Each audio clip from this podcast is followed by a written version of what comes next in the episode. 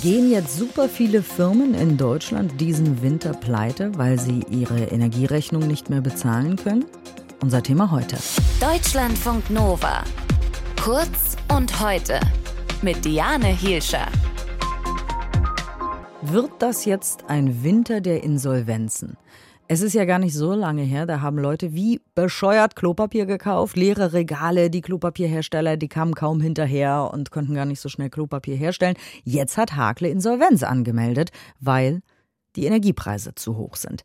Damit sind aber nicht nur Papierhersteller betroffen von diesen wahnsinnig hohen Preisen, die sehr viel Energie brauchen, sondern zum Beispiel auch Bäckereien und Glasereien und Recyclingunternehmen. Die Liste ist lang, also alle Firmen, wie gesagt, die sehr viel Energie brauchen.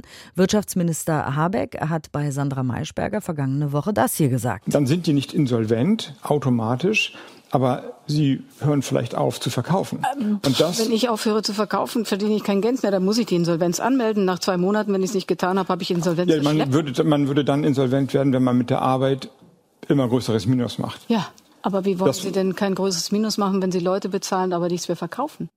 Die Schlagzeilen und Hilferufe, besonders der Handwerksbetriebe, die sagen eben, ja, wenn wir nichts mehr verkaufen, haben wir halt ein Problem. Wir wollen mit dem Wirtschaftsjournalisten Nikolas Lieven sprechen. Guten Morgen. Einen schönen guten Morgen, hallo. Was sagst du denn? Wird es eine Insolvenzwelle geben, also wirklich übermäßig viele Insolvenzen in den kommenden Monaten?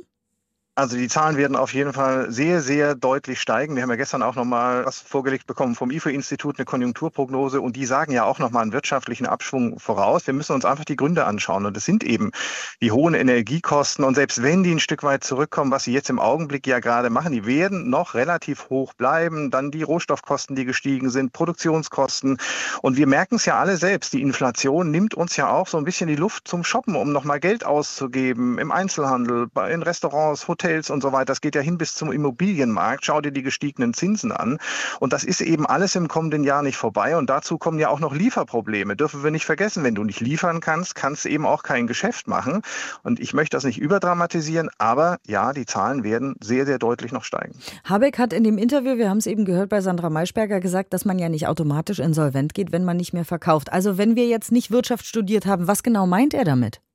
Also äh, erstmal ist das nicht so eine super Sache, weil es eben auch sein kann, dass du deinen Betrieb aufgibst, auch ohne Insolvenz. Das machen jetzt im Augenblick schon viele, weil sie einfach sagen, ich mache so eine sogenannte stille Betriebsaufgabe, ich mache den Laden einfach zu und dann sind die Jobs auch verloren, ist die Existenz auch verloren.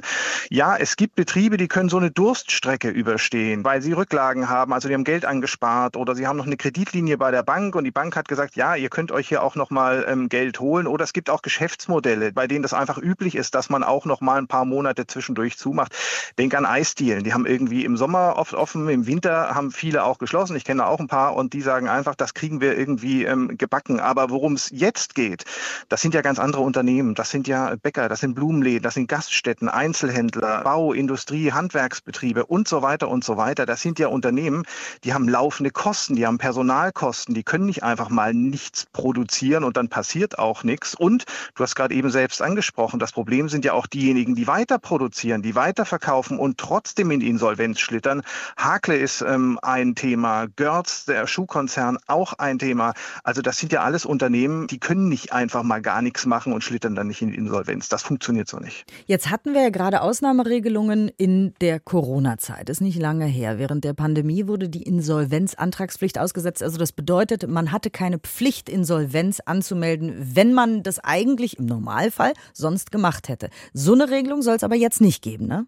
Genau, so eine Regelung gibt es nicht. Nochmal, es gibt ja mehrere Gründe, weshalb du eine Insolvenz anmelden musst. Entweder eine drohende Zahlungsunfähigkeit, also wenn sich abzeichnet, dass du deine Rechnung nicht mehr bezahlen kannst, dann gibt es die Zahlungsunfähigkeit. Da reicht es schon aus, wenn du zehn Prozent der Rechnung nicht bezahlen kannst, dann musst du eine Insolvenz anmelden. Und dann gibt es noch die Überschuldung. Das heißt, alles das, was du da hast, reicht nicht aus, um deine Schulden letztendlich zu decken. Und da hat man eigentlich drauf geguckt, ist dieses Unternehmen noch überlebensfähig? Auch das Jahr darauf.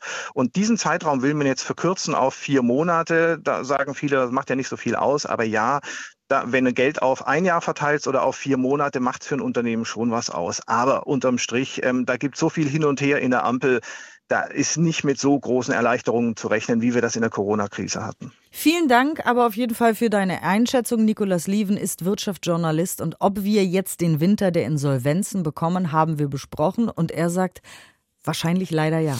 Deutschlandfunk Nova. Kurz und heute.